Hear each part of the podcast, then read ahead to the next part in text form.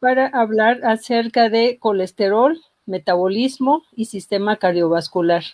Un tema por demás interesante. El día de hoy nos acompaña el doctor Ulises Balanzategui y el doctor eh, Ochoa, Abraham Ochoa, para hablarnos sobre este interesante tema. El por qué hablar eh, de colesterol, sistema cardiovascular principalmente, pues bueno, tiene que ver con que son parte importante de nuestras vidas. Normalmente escuchamos que el colesterol es malo, que hay muchas alteraciones relacionadas eh, con, el, con, el, colesterol, la inflamación que ocasiona en nuestro organismo. Sin embargo, es importante conocer que el colesterol es parte fundamental para el metabolismo en todo nuestro sistema circulatorio. Y bueno, eh, sin más preámbulos, eh, vamos a dar la palabra al doctor Abraham Ochoa, porque bueno, ocasiona también un gran número de, enfermedades y también es importante eh, conocer cómo se produce, por qué, qué beneficios tiene nuestro cuerpo, pero también cuando hay un desbalance, cuando hay un descontrol, qué enfermedades ocasiona. Bienvenidos.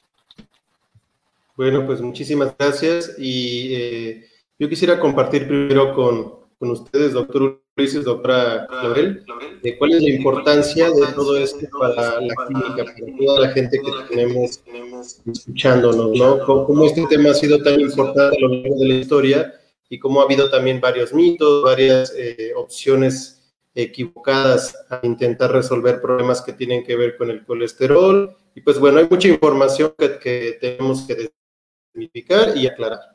Doctor Ulises, ¿usted qué, ha visto actualmente con respecto a la importancia de este tema en nuestra sociedad actual? Bueno, eh, quisiera al público que nos está escuchando, para que se haga un poquito más eh, sencillo la comprensión, digamos, de, de, este tema de hoy, imagínese que, que el cuerpo suyo es como eh, un lugar donde hay mucha plantación, ¿no? Y hay árboles y arbustos, y hay árboles que dan flores, hay árboles que dan frutas de diferentes tipos y otros que dan vegetales. Ahora, si usted tiene un terreno con una variedad de árboles y también con una variedad, digamos, de, plantas, tiene que asegurarse que hay, eh, hay digamos, tuberías, tuberías de agua, eh, pequeñas o grandes, dependiendo, digamos, qué área quiere usted entregar este agua, ¿no? Y, ya que el agua es esencial para la vida. Igualmente en nuestros cuerpos, digamos, e, estos órganos y tejidos necesitan estar siempre, eh, este, necesitan tener, digamos, nutrición y necesitan oxígeno y necesita, digamos, agua y se necesita algunos químicos que viajan por la sangre. Entonces, estas tuberías en nuestro cuerpo son los vasos sanguíneos. Entonces estos vasos sanguíneos, algunos más pequeños, otros de tamaño más microscópico, son como tubos. Y, justamente si por, sin, la plantación alguna región de esta tubería está dañada, entonces lo más probable que ocurra, digamos, es que va a haber una ausencia de agua en el área y eventualmente las plantas se van a morir. Entonces, lo mismo es en nuestro cuerpo. Estas ah, estas válvulas, eh, perdón, estos eh, vasos sanguíneos, estas arterias, todos estos arterioles y algunos otros eh, vasos sanguíneos microscópicos son esenciales. ¿no? Entonces todos sus órganos representan estos árboles. ¿no? Y la obstrucción de alguno de estos tuberías que va a fomentar, digamos, daños que eventualmente, digamos, generará problemas muy serios en la salud. Entonces, por esto el doctor este Abraham nos, nos tiene preparada una presentación y nos va a enseñar paso a paso eh, la importancia, digamos, de estos químicos, estas que produce el cuerpo, que se llama colesterol, y en qué manera, digamos, algún desajuste que hay en la producción eh, produce daños en estas arterias y obstrucciones pueden generarse que pueden eventualmente generar severos problemas de salud. Entonces, esto, digamos, es eh, una apertura, ¿no? Para que usted nos eduque en este momento, doctor. Claro que sí, gracias, doctor Ulises, doctora Lorel. Y pues bueno, pasamos a la presentación para poder abordar más a profundidad este tema tan importante. Ok, pues bueno, el tema eh, primordial es el colesterol, pero también hablar sobre las consecuencias sobre esta condición, bueno, más bien este elemento, esta molécula que poseemos todos en nuestro organismo y las consecuencias que puede haber derivadas del exceso en la sangre y en cada una de las células y los tejidos que tenemos en nuestro organismo. Y pues bueno, colesterol es una palabra muy usada, pero también muy poco conocida en su amplitud o a profundidad, ¿no? Hay varios tipos, vamos a analizar cuáles son, la importancia en la salud, porque es una, un componente muy importante para nuestra salud. Y claro que sí, eh, los desbalances como de cualquier otra molécula o elemento de nuestro cuerpo, tanto en deficiencia como en exceso, pueden producir daños a nuestra salud. Y vamos a analizar cuáles son. Y pues bueno, el colesterol es un tipo de grasa ¿no? que normalmente circula por la sangre. No hay eh, que verlo como un elemento más, no, no, tiene ninguna implicación negativa el colesterol, sino por el contrario, ¿no? Es una, un tipo de grasa que es producida por nuestro hígado de manera natural el hígado, como, muchos conocemos, está en nuestra cavidad abdominal, es un órgano que produce y eh, ayuda a metabolizar algunos elementos internos, tanto como los obtenidos por la alimentación, ¿no? Para poder asimilar posteriormente el uso de estos elementos en nuestras funciones celulares. Y pues bueno, claro, también en los alimentos se puede obtener colesterol, ¿no? Para poder eh, completar el almacén de este elemento en nuestro cuerpo y claro, eh, hay alimentos que contienen mayor cantidad de colesterol, como por ejemplo las carnes, los, los bueno, los elementos que encontramos en los alimentos posteriormente en nuestro cuerpo se pueden almacenar, pueden producirse diferentes eh, metabolitos o productos del metabolismo del colesterol, ¿no? Entonces el pescado, la carne, los huevos, mantequilla, los lácteos, o el queso y derivados, y algunos otros alimentos pues contienen colesterol. Entonces, esto no es ni malo ni bueno, solamente es un elemento más de algunos alimentos. Y lo que sí puede, en dado caso, producir algún problema, incluso eh, llegar hasta la muerte, es el exceso que se produce en nuestra sangre. Y vamos a entender un poquito más cómo es que desarrolla este daño en nuestras arterias en nuestros vasos sanguíneos que pueden conducir a enfermedades crónico-degenerativas o incluso la muerte de algunas personas que no tienen el cuidado necesario de su salud. Y pero eh, hay que entender primero cuál es la importancia del colesterol, porque el colesterol es eh, muy importante tanto para la estructura como para la función de todas las células de nuestro organismo. Y pues bueno, es uno de los macronutrientes que diariamente consumimos, ya sea eh, en nuestra alimentación eh, ordinaria o incluso en elementos sintéticos. Y es uno de los macronutrientes, como por ejemplo los carbohidratos y las proteínas, pues bueno, las grasas tienen muchos tipos y subtipos, uno de ellos es el colesterol, ¿no? Y el papel sorprendentemente masivo y complejo que juega la grasa en nuestro cuerpo muchas veces no es bien entendido, ¿no? Por la mayoría de la gente que habla sobre este tema. La grasa que consumimos en la dieta dentro del cuerpo se almacena, se, metaboliza y se, se forman lo que son los triglicéridos. Y los triglicéridos son compuestos por tres ácidos grasos. Son compuestos que naturalmente tenemos en nuestro organismo para poder almacenar energía. El hígado, naturalmente, crea una variedad de tipos de colesterol de estas grasas que obtenemos en nuestra dieta. La grasa tiene una lista larga de tareas para ayudar a nuestro cuerpo a funcionar. Entonces, sigamos entendiendo que la grasa es buena para nuestra salud cuando está en balance.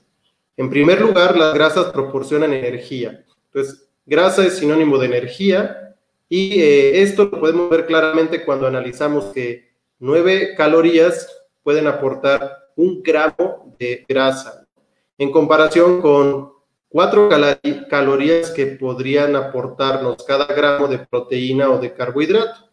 Entonces tenemos más del doble de calorías en un gramo de grasa que en cualquiera de los otros elementos o macronutrientes de la dieta. Y pues bueno, algunos de los carbohidratos que, o proteínas que consumimos en nuestra dieta los usamos de inmediato en la función y estructura de nuestras células. Y eh, más adelante se reservan en algunas partes de nuestro cuerpo los, como lo que nos sobró ¿no? de esta dieta para poder tener almacén de energía para sostener las funciones futuras. Y la energía que obtenemos de los carbohidratos se usa de inmediato, ya que son más fáciles de descomponer y usar rápidamente. Cuando ya los carbohidratos se han agotado en nuestro interior, en nuestras reservas energéticas, entonces es cuando usamos las fuentes de energía de las grasas. Ciertos tipos de grasas o triglicéridos son parte de las membranas celulares. Las células en nuestro cuerpo están compuestas de varios elementos, pero bueno, una célula normalmente está rodeado de una capa, lo cual le llamamos membrana celular, y esta está compuesta por dos capas de lípidos, de grasas, ¿no? Entonces, desde ahí empezamos a ver la importancia del colesterol o las grasas en nuestra función y nuestra estructura, pues realmente estamos formados por estructuras de grasa, tanto en nuestras membranas celulares de todos los órganos y tejidos de nuestro cuerpo, como de todos los componentes que, forman el tejido conectivo, los vasos sanguíneos, etc. Entonces, pues eh, el colesterol empieza a jugar un rol muy importante desde la estructura, pero también desde la función. Hay diferentes tipos de colesterol. Hablamos de tres tipos, ¿no? El HDL, el LDL y el BLDL lo cual eh, son eh, las letras en inglés para poder nombrar a la lipoproteína de alta densidad como HDL, y este es un tipo de colesterol que transporta el exceso de colesterol tipo LDL. Esto, eh, muchas veces hablamos de un colesterol malo y un colesterol bueno, pero no es tan así como que uno te dañe y otro te beneficie, sino que a lo mejor el HDL, que es la lipoproteína de alta densidad, ayuda a poder eh, transportar el colesterol que pudiera en un futuro en exceso dañar nuestras arterias. Y lo lleva de regreso al hígado para su eliminación o su síntesis. Entonces, el colesterol en sí no es malo. Su cuerpo necesita colesterol para producir hormonas, vitamina D y líquidos digestivos, entre otras cosas. Después tenemos a la lipoproteína de baja densidad, que es el LDL el cual a veces es mal llamado colesterol malo. Se usa en las membranas o para la síntesis de hormonas de esteroides. Las células captan el colesterol mediante endocitosis, mediada por algunos receptores en nuestras membranas celulares. En nuestro cuerpo tenemos alrededor de 50 trillones de células, las cuales necesitan colesterol en cada una de sus estructuras de las membranas que los rodean. ¿no? Entonces, imagínense la, importancia. Y bueno, por último tenemos al tipo de colesterol BLDL, que es una lipoproteína de muy baja densidad.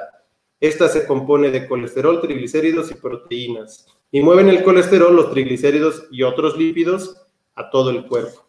Entonces, de manera muy eh, concreta, estos son los tipos de colesterol. Y pues bueno, ¿qué pasa cuando nuestro colesterol que como ya hemos visto ahora, cumple varias funciones vitales en nuestro organismo, se desbalancea, que tiene ya sea un exceso o una deficiencia, pues se empieza a haber desórdenes no nada más eh, con lo respecto al colesterol, sino que por consecuencia también empieza a haber eh, problemas en otras partes de nuestro cuerpo. Pero ¿de dónde viene este exceso del colesterol que tanto hemos oído hablar por ahí? ¿no? Pues bueno, cuando hay marcadores inflamatorios circulando por la sangre, eh, obviamente el sobrepeso ya es un indicador de que pudiera empezar a haber exceso de colesterol, lo cual no siempre es sinónimo de sobrepeso o incluso mucha gente que es delgada no significa que no pueda tener exceso de colesterol. Entonces, esta también es una mala relación que a veces hemos escuchado, ¿no? Hay gente delgada que tiene colesterol elevado. Y eh, pues bueno, cuando empieza a haber un exceso de grasa visceral, la que está alrededor de nuestros órganos o vísceras, ya es un indicador de que pudiera haber un exceso de colesterol. Inflamación causada por grasa alrededor del hígado o del páncreas. Cuando hay un daño en el hígado o el páncreas, también puede originarse un exceso de colesterol al no poder metabolizar o sintetizar bien los componentes derivados de este. Y la inflamación creada por las células inmunes en presencia de, inflamación. ¿Qué es la inflamación? Pues no es más que el exceso de algunas sustancias o elementos tóxicos en nuestro torrente sanguíneo que pueden dañar nuestras células. Y en nuestra microbiota eh, intestinal específicamente, cuando hay un desbalance, cuando hay un descontrol de la actividad de las bacterias, que normalmente son llamadas las bacterias buenas, ¿no? O, antes se les llamaba la flora intestinal, que ahora eh, es incorrecto, es, correcto llamarle microbiota. Cuando hay un desbalance, produce una inflamación en nuestros intestinos y por lo tanto también pueden originar un exceso de colesterol. Cuando hay un exceso también de toxinas en el cuerpo por falta de sueño. Cuando el sueño no es completo, cuando no tenemos las cinco fases del sueño cada noche y los diferentes ciclos que debemos de tener, nuestro cuerpo empieza a almacenar toxinas en su organismo. Y esto empieza a generar desórdenes tanto hormonales, inmunológicos y, y los demás sistemas de nuestro cuerpo, lo cual puede originar un exceso de colesterol por consecuencia. Y pues, por obvias razones, si el colesterol es un tipo de grasa que se almacena y es energía que puede utilizarse, pero también almacenarse, si una persona es sedentaria, si no tiene actividad física regular, pues es de esperarse que el colesterol se empiece a elevar, que empiece a, haber almacén de energía en exceso, o sea, en forma de grasa. Y pues bueno, también eh, la mala nutrición. Es eh, de esperarse que la alimentación vaya a condicionar lo que contienen las células y alrededor de las mismas en nuestro cuerpo. Entonces, si los alimentos que estamos consumiendo, a veces consciente o inconscientemente, son ricos en colesterol o en productos que puedan transformarse en grasas como almacén, pues bueno, es, lógico que el colesterol va a elevarse. Entonces, si esto se prolonga, una mala alimentación con exceso de grasas durante mucho tiempo, pues puede no nada más haber una, elevación simple, sino consecuencias que ahorita vamos a, observar derivadas de esta mala nutrición. Y también, pues bueno, algunas sustancias adictivas y de hecho también algunas prescritas, es decir, drogas farmacéuticas podrían condicionar que el exceso de colesterol se origine en nuestro cuerpo. Incluso también problemas autoinmunes o infecciones recurrentes. Es una causa que muy poco se escucha en, diferentes medios y pues bueno, también esto nos puede elevar el colesterol. Y bueno, una de, las razones eh, poco relacionadas también, pero muy importante, es el estrés psicológico. El estrés psicológico puede originar por sí mismo eh, elevación del colesterol, obviamente por consecuencia de varios procesos que se originan de manera orgánica, de manera física, al estar expuestos a una mala respuesta al estrés psicológico durante un tiempo prolongado, lo que podemos denominar estrés crónico. Y pues bueno, el nivel alto en sangre de LDL, como ya vemos hace un momento, llamado también colesterol malo, lleva una acumulación en las arterias de lo que es este colesterol e ingresa a sus paredes. Eso es lo que causa las placas que estrechan los vasos sanguíneos.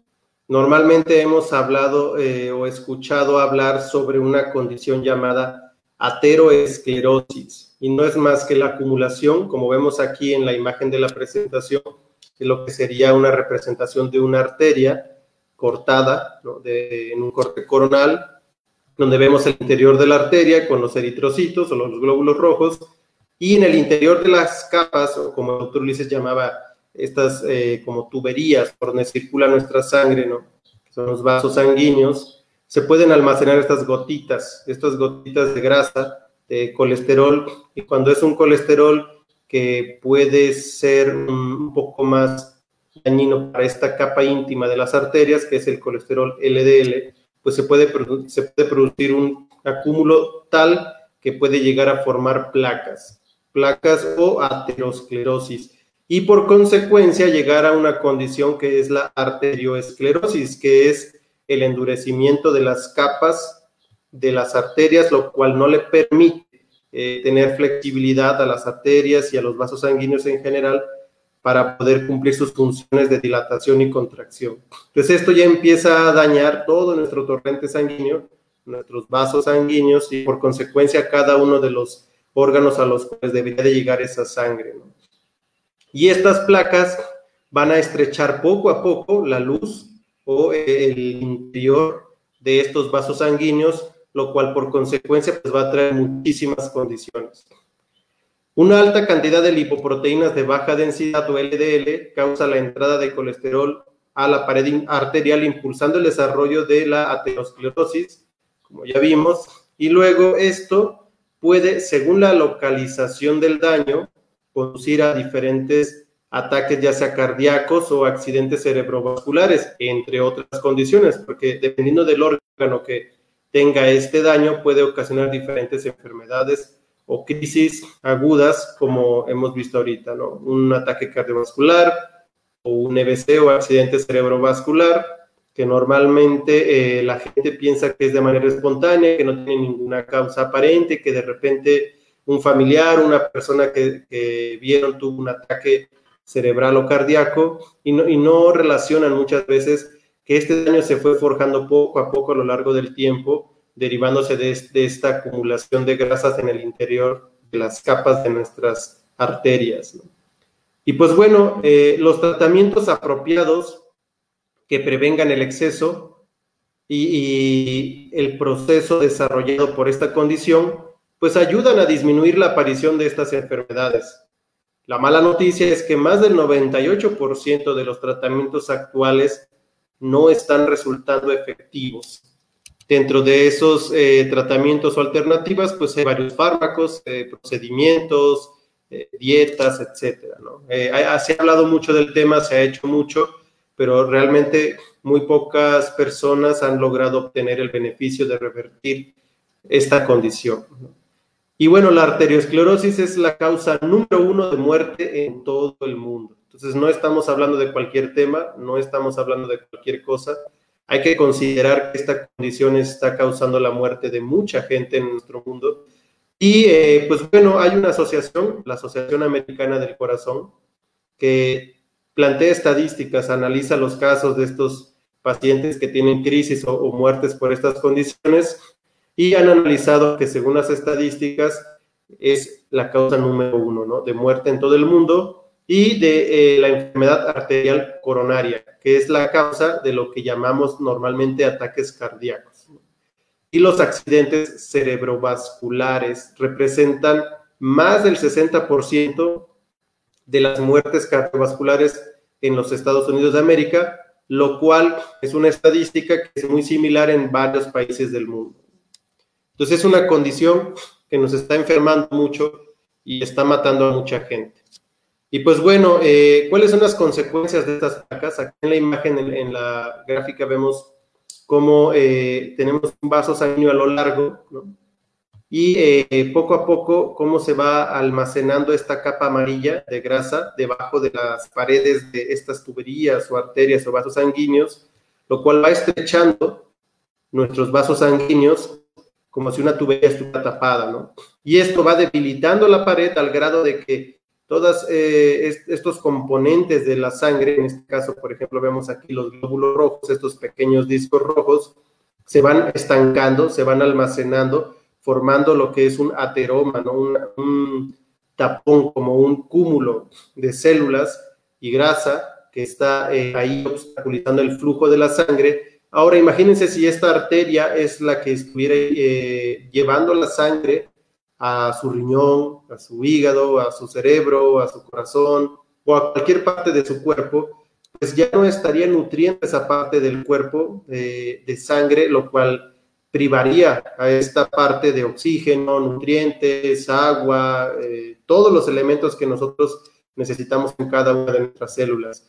Y pues por consecuencia, viene una crisis, una muerte de las células que empiezan a percibir menos aporte sanguíneo, ¿no? Y esto es lo que nosotros llamamos ya como consecuencia, eh, físicamente viendo el resultado, un ataque, ¿no? O una crisis, ya sea del corazón, del cerebro o el órgano que esté eh, siendo bloqueada la parte de, la irrigación sanguínea, que que alimenta esa parte, ¿no?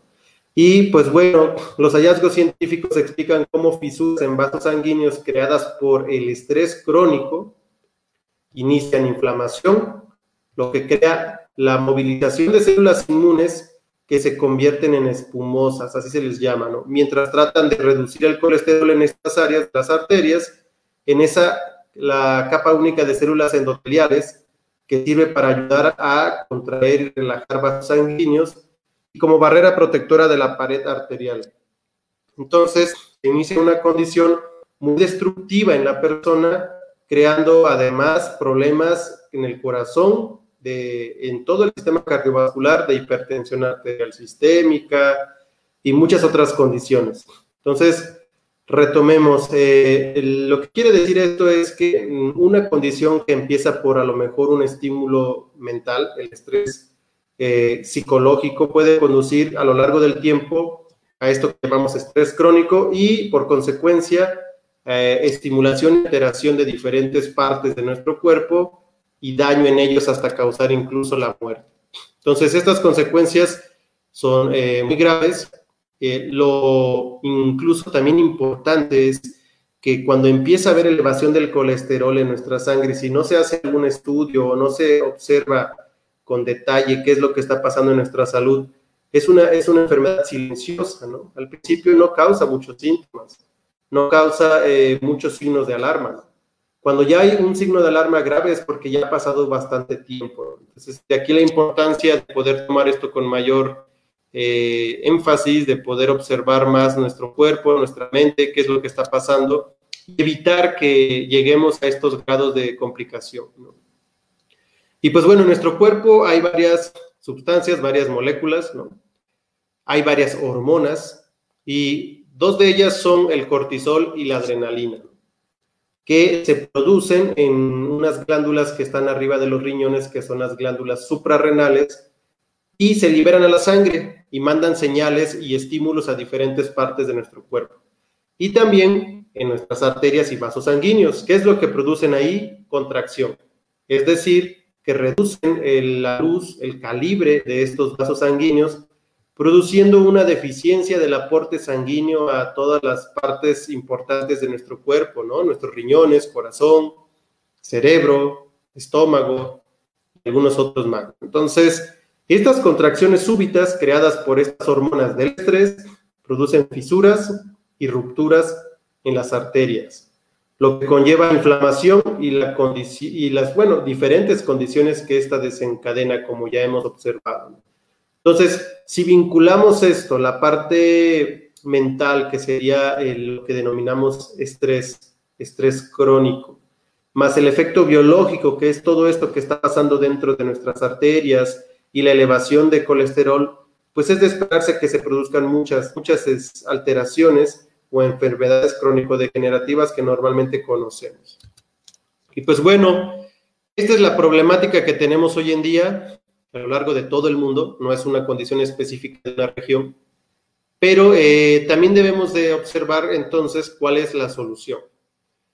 Lo que sí eh, es bien claro, según estudios científicos actuales, que se ha demostrado que las estatinas, que son estos fármacos que hoy en día se prescriben para esta condición del colesterol triglicéridos elevados, no proporcionan ningún beneficio para el 98% de los pacientes y eh, esto está causando que mucha gente no resuelva su situación y llegue a estos puntos, ¿no? Donde pueden tener un ataque cardiovascular, cerebrovascular, la formación de eh, placas, el desarrollo de hipertensión arterial, incluso resistencia a la insulina, diabetes, etcétera, ¿no? Y pues bueno, ¿qué es lo que se propone según estos estudios científicos? pues no enfocarse solamente en intentar dar un fármaco para poder bajar este nivel de colesterol que muchas veces no funciona, ¿no? Porque ya están muy instaladas las placas y es un conjunto de problemas que, que de manera integral están condicionando estas situaciones. Lo que se propone es tratar la raíz del problema como la solución definitiva para estas enfermedades y sus consecuencias mortales. Bueno, ¿cómo tratar esta condición? la arteriosclerosis, la aterosclerosis y todo lo que ello desencadena. Primero que nada, Si entendimos que es un proceso inflamatorio lo que surge en el interior de nuestros tejidos, órganos, pues es tratar la, condición inflamatoria. No tanto enfocarse en la consecuencia final, sino en el origen que es una inflamación interna. Entonces, podemos también buscar el establecimiento de una nutrición antiinflamatoria, evitar comida chatarra, reducir grasa visceral, para lo cual se han establecido eh, en fitoterapia varios protocolos y uno de ellos es el protocolo metabólico, que quien desee más información después se le puede proporcionar. Hay todo un sistema de, técnicas, eh, incluso eh, bioactivadores, fitoquímicos que ayudan a poder reducir esta grasa que está en exceso utilizar esta energía almacenada que no se está usando y poderla llevar a ser usada por las células y poder eliminar todo, todo este almacén innecesario y dañino que se crea en nuestro tejido graso. Y pues bueno, tratar la inflamación local producida por infección. Como vimos hace un momento, las infecciones pueden desencadenar a lo largo también consecuencias relacionadas con esto. Si hubiera una infección que es persistente, eh, hay que tratarla. Tratar también la inflamación intestinal producido por el cambio en, la microbiota. Entonces, hay, hoy, en día también mucha información al respecto. Se sabe que si tú tienes tu microbiota alterada, ya sea eh, deficiente o en una función no armónica con los demás sistemas de tu organismo, puede producir muchas alteraciones. Entonces hay que regular, hay que observar qué está pasando con nuestro microbioma, con la microbiota intestinal en específico, y ver qué podemos hacer para poder reponer si hubiera por ahí algún desbalance. Igual, reducir la inflamación producida por el estrés. Se han establecido también a lo largo de, varios procesos de investigación cuáles son los protocolos adecuados para poder responder de manera adecuada al estrés, reducir las hormonas que son causantes de los daños por estrés crónico y poder ayudar a la persona a poder regenerar todos estos daños sin tener que llegar a las consecuencias ya mencionadas y tratar el hígado y condiciones inflamatorias e ir removiendo drogas farmacéuticas. Muchas veces eh, tenemos una polifarmacia, es decir, el consumo excesivo o prolongado a lo largo del tiempo de drogas farmacéuticas, de medicamentos que no están causando la resolución de nuestro problema, sino que simplemente están almacenando más daño, ya sea en el hígado o algunos otros órganos, y por consecuencia eh, alterando otras funciones de nuestro organismo. Entonces, en la medida que se pueda, bajo la prescripción y el cuidado correcto de los médicos que estén tratando tu caso, es eh, tratar de, reducir cada uno de los elementos innecesarios en tu salud y muchas veces podemos sustituir estas drogas farmacéuticas por algo que pudiera así realmente eh, ayudar a resolver tu condición. Como ya vimos, el sueño está muy relacionado con todo esto. Entonces, si tuvieras algún trastorno del sueño, y muchas veces no tiene que ser un trastorno tan grave, tenemos que abordarlo desde que empieza a originarse insomnio, que hay a lo mejor interrupciones de sueño durante la noche, que no puedes conciliar el sueño a horas tempranas de la noche, o que hay eh, un problema al poder despertar en la mañana, que no, hay la sensación de descanso, que no hay esta desintoxicación del organismo tanto a nivel físico como mental, Creo que perdimos un poquito la señal con el doctor Abraham. Seguramente es la conexión. Entonces, ah, eh, un pequeño repaso nomás mientras él regresa a concluir con la presentación. Es el hecho de que esta, e, estos conductos por donde nutrientes eh, viajan, digamos, son indispensables tenerlos con salud. Entonces, eh, en, en, una manera directa, digamos. ok, doctor, ahí estamos. Y pues los protocolos en salud que se han desarrollado han ayudado a poder establecer este manejo de manera integral.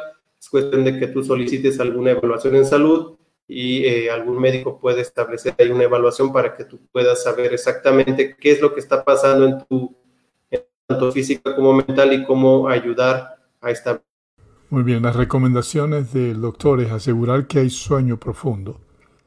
Para toda tu vida, no caer en, las mismas condiciones que te han llevado a los daños. Y pues bueno, eh, por mi parte, pues ya todo, eh, doctores. si tienen algo más que completar, bueno, sería... Bueno, hay una pregunta interesante que llegó, ¿no? Tal vez podemos... Vamos a ver si la doctora Laurel la tenemos aquí. La doctora, ¿cómo está? Gracias por estar con nosotros. Este, eh, muy bonita la explicación, muy práctica, doctora Brand. Gracias por, sí, gracias. por, digamos, eh, tener esta presentación. Doctora Carmen, gracias por su ayuda en refinarnos y pues asegurar que alineamos las enseñanzas de acuerdo, digamos, a información científica. ¿no? Eh, una pregunta llegó aquí, este, dice, sería para usted, doctora Brown. Eh, dice, entiendo usted es neurólogo. Eh, ¿Estrés afecta las arterias que nutren el cerebro? Es una pregunta que hay para usted.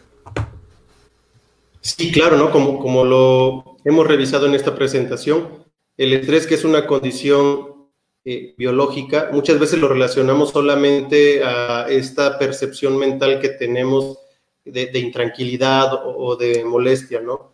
Pero el estrés es un conjunto de eh, reacciones en nuestro organismo que pueden afectar el cerebro, de hecho, en mayor medida, porque el cerebro es un órgano muy sensible que puede eh, percibir de manera muy específica alteraciones en los balances de las diferentes sustancias de nuestro cuerpo. Y si se elevan hormonas del estrés, como vimos ahorita, ¿no? El cortisol, la adrenalina y algunas otras más, pues el cerebro lo percibe, capta la señal y sufre al tener consecuencias en, todo lo que observamos, ¿no? En el torrente sanguíneo, en, el sistema hormonal, etcétera. Entonces siempre hay daño al cerebro cuando el estrés está presente durante mucho tiempo y no se maneja. Vivimos en un mundo donde tenemos una variedad de situaciones inesperadas y estas situaciones inesperadas, digamos, eh, cuando se presentan, prenden el mecanismo de estrés. Ahora, esto es transitorio, eh, a menos que pongamos el enfoque en el problema. Entonces, a, esto usted se refiere, ¿no? Y esto es lo que puede llevar a estrés crónica, que eh, es el problema. No es en sí el estrés, a lo que el doctor se refiere, se refiere, digamos, a una condición psicológica donde interpretamos incorrectamente la experiencia. Y entonces de ahí viene, digamos, una serie de pensamientos que conduce a mayor activación de este mecanismo.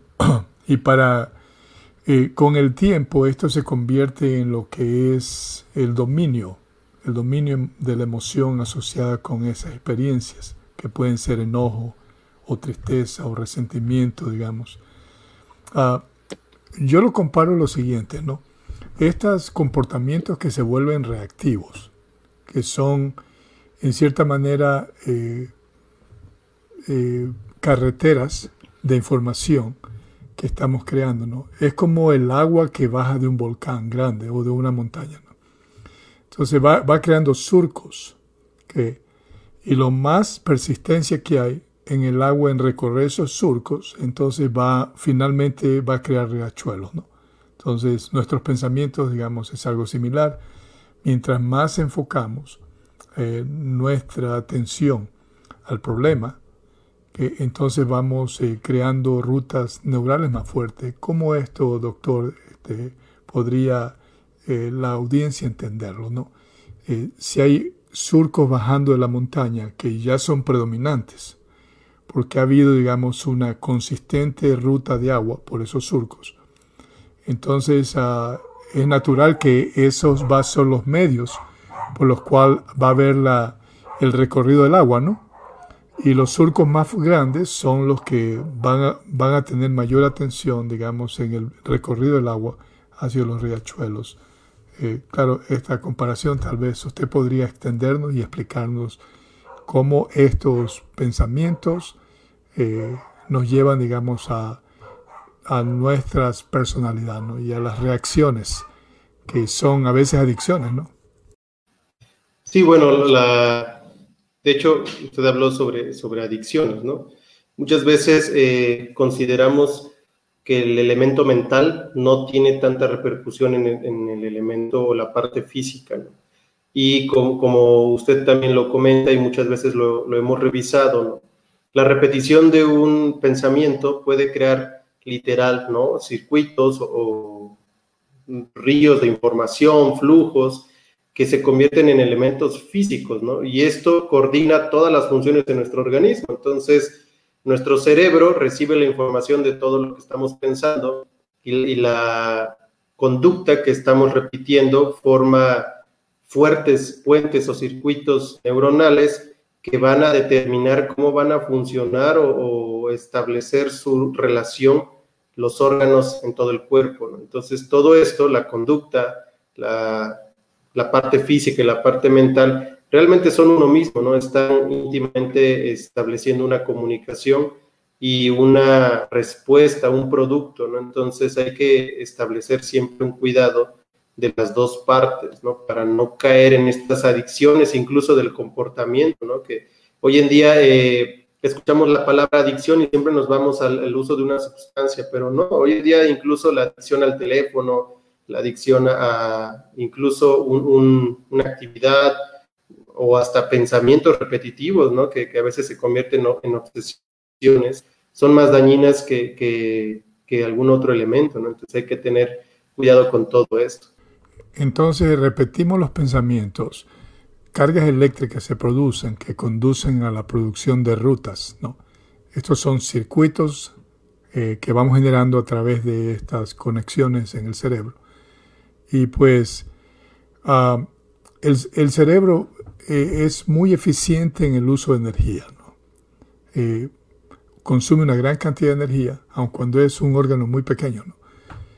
Eh, una de las maneras como el cerebro, digamos, funciona para, para reducir el, el uso de energía es justamente, digamos, estas, estas a través de estas rutas neurales. Si repetimos las rutas, repetimos los pensamientos, eventualmente va a haber, digamos, una, un sistema que el cerebro usa para producir menos energía, para usar menos energía.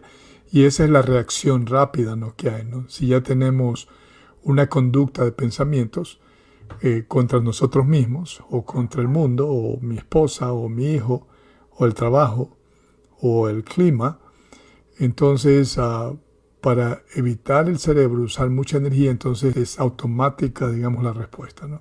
Y este es el problema. ¿no? Entonces estos surcos que hemos creado, eléctricos, porque es carga eléctrica, ¿no? de comunicación de información.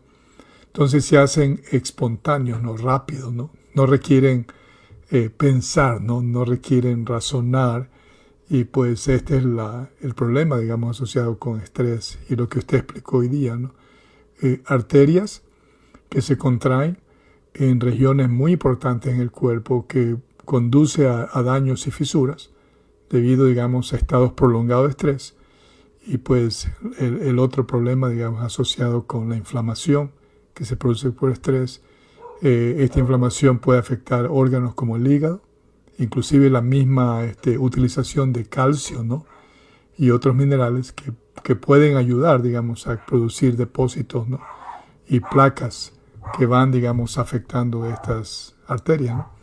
Doctora, en, en, su, en su propia experiencia, digamos, eh, usted como médico, digamos, usted sabe que este es uno de los problemas más grandes ¿no? que hay en la, en la, y la, lo que conduce a la muerte temprana en las personas que apenas tienen 60 años, 70 años, eh, con problemas cardiovasculares, digamos, y otros daños metabólicos. ¿Cuál es su apreciación? ¿Está el público entendiendo que hay un problema asociado, digamos, con esta con esta situación, digamos, que tiene que ver con estrés y nutrición, o todavía, digamos, es algo que no está claramente definido? Efectivamente, eh, son situaciones que todavía no están definidas, falta mucho todavía en tanto en educación como en, conocimiento. Eh, lamentablemente, bueno, cuando empieza a subir el colesterol o los niveles de colesterol en sangre, pues no se percibe hasta mucho tiempo después. Y eh, relativamente también se da más importancia a los problemas cerebrales o a los problemas cardiovasculares secundarios a la elevación de colesterol. Sin embargo, en toda la economía, en todo el cuerpo se producen daños. Ya mencionaron el hígado, por ejemplo, también riñones, el mismo páncreas, ¿verdad? La insuficiencia venosa en los miembros pélvicos, las famosas varices, ¿verdad? Un sinfín de enfermedades, de daños que se van eh, produciendo con la inflamación, con el aumento de, colesterol en, la circulación y lamentablemente eh, a veces pues, se le da más importancia, bueno, al aumento de peso. También mencionaba Abraham que, bueno, hay pacientes que son delgados y tienen colesterol alto y pudiera ser que tengamos también pacientes obesos y que tienen sus cifras de colesterol normal en determinado momento cuando se hace la, la prueba de laboratorio. Sin embargo, no significa que, los niveles pudieran estar eh, bien. O también se hace la determinación de colesterol total y no se hace una determinación de, las cifras de, de, de los diferentes tipos de colesterol, como también mencionaba, el de alta densidad o de baja densidad u otras lipoproteínas, que pudiera también estar invertida la relación y causar también daño aunque el colesterol total esté normal. Entonces sí, falta un poco más de, información al respecto como para tomar eh, cartas en el asunto. Que lamentablemente hasta que está el daño es cuando ya se empieza a, tener alguna acción en contra de, esta enfermedad. Eh, mira, este, hay muchos médicos eh, que tienen, digamos, una misión, servir a las comunidades. Eh, y hay muchas razones por las cuales, digamos, eh, nos orientamos a este tipo de profesión. Pero la mayor parte de los médicos realmente tienen un deseo sincero de servir a las comunidades. Eh, quiero hablar de algo que, que, ha sido un problema por muchos años, que es el currículo de educación.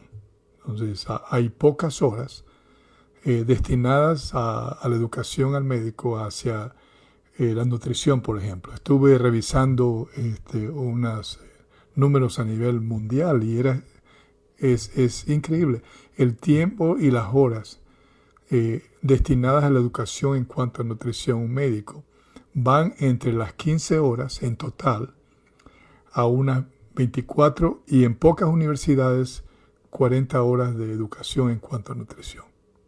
Eh, por otro lado, vi estadísticas en cuanto a las condiciones emocionales. Una hora a tres horas máximo. Entonces, eh, el médico realmente conoce mucho de muchas áreas de las enfermedades, entiende la raíz, más, que nada, digamos, los factores que producen las enfermedades. Pero hay una falta de educación del médico, digamos, dentro de su currículo. Eh, usted, digamos, que ha venido trabajando con departamentos de salud, eh, ¿qué, proyección hay para, para que estos cambios comiencen a ocurrir y el médico pueda estar mejor preparado para ayudar a las comunidades este, a tratar la raíz del problema? Eh, sí, hay programas que van encaminados a tratar eh, este tipo de padecimientos de manera integral. Sin embargo, como se bien menciona, si desde la escuela no se le da eh, la importancia de manera integral de tratar de integrar todos los aspectos del ser humano realmente, es difícil. Eh, sí hay protocolos, sí hay algunos tratamientos, sin embargo, bueno, los resultados no, no han sido buenos. Y tan es así que tenemos pacientes que acuden mes con mes a la consulta y y definitivamente, bueno, al revisar, eh, me ha tocado revisar eh, expedientes o la evolución de, algunos pacientes y pues se ve cómo eh, solamente van incrementando las cifras de, de, colesterol, por ejemplo, y con todas las pocas o muchas intervenciones que se pudieran hacer, realmente no hay, no hay grandes cambios, ¿no? Es muy pobre el porcentaje de pacientes que llegan a tener alguna disminución. Y bueno, también la otra parte, ¿no? Tenemos eh, tratamientos que ayudan a controlar un poquito los niveles de colesterol. Sin embargo, con todo y que los niveles de colesterol bajen, el tratamiento debe de continuar eh, durante mucho más tiempo y, siempre son altibajos, altibajos en, cuanto a estas cifras. Sí, esta es una de las razones por las cuales este, eh, Organización Mundial de la Salud y otras eh, instituciones de investigación han, dado, digamos, eh, sus propias evidencias ¿no? en cuanto a la poca eficacia de algunas de estas drogas que se usan, digamos, para tratar de ayudar al paciente. Entonces, eh, doctor Abraham, parece que su consejo es lo ideal. Este problema tiene que ser tratado de manera integral, ¿no? Porque la raíz del problema eh, es, es algo que tenemos que entender todos, no solamente el, el médico, porque el médico lo que le da es las herramientas. Eh, nosotros tenemos toda la responsabilidad de nuestra salud. Si la salud no le pertenece al médico, el médico, digamos, está preparado para enseñar, para guiar, para poder dar dirección. Y si el médico desconoce, entonces si usted tiene médicos, ayúdalo. que Aunque va a ser un poco difícil porque a veces hay mucho orgullo, ¿no? Pero anyways, este, prepárese usted, ¿no? Aprenda sobre nutrición, que hay médicos que actualmente están realmente eh, trascendiendo a una posición de más conciencia y se está enfocando más en buscar una solución a la raíz del problema. Este, ¿Sus consejos finales, doctora? Bueno, pues aparte de eh, aplicar todas las medidas que ya mencionó Abraham, pues bueno, también eh, decir que cada quien tiene la decisión y tiene también el poder de hacer realmente cambios importantes en la salud. Si bien es cierto, el médico o nuestro terapeuta es la guía de cómo vamos a ir por mejorando eh, las condiciones de salud, depende mucho realmente de nosotros conocer realmente eh, todas las implicaciones que tienen estas situaciones, por ejemplo, el colesterol alto, y tomar en consideración, pues bueno, aparte, eh, también importante mencionar no bebidas alcohólicas. Se considera también en muchas ocasiones o en muchos eh, círculos sociales que las bebidas alcohólicas, sobre todo el vino, ¿verdad?, ayuda a reducir el colesterol, situación que, que no es cierta, ¿no? que ya se ha mencionado también. Bueno, muchas gracias a todos, doctor. Gracias por darnos su tiempo, preparar esto y educarnos a todos. Eh, recuerden, eh, para toda la audiencia, la parte más compleja es justamente lo que el doctor Abraham puso énfasis, es en la dirección que damos a la biología en nuestro cuerpo y a la salud que se presenta en el futuro y cómo esto predice nuestra salud en nuestro estado mental. Eh, hay una predicción y es más, ahora hay este, una nueva área de, estudio que habla de predicción de la salud asociada al estado emocional, al estilo en las relaciones, al, estado, al tipo de relaciones este, que existe en el ser humano con su medio, ¿no? incluyendo, digamos, naturalmente personas con quien vive, con quien trabaja. Eh, ahora podemos predecir. Entonces, hay maneras de poder recibir ayuda. Si necesitan alguien en la audiencia ayuda o necesita, digamos, hablar con alguno de nuestros médicos, por favor escríbanos. Muchas gracias, doctor. Nuevamente, gracias por toda su ayuda.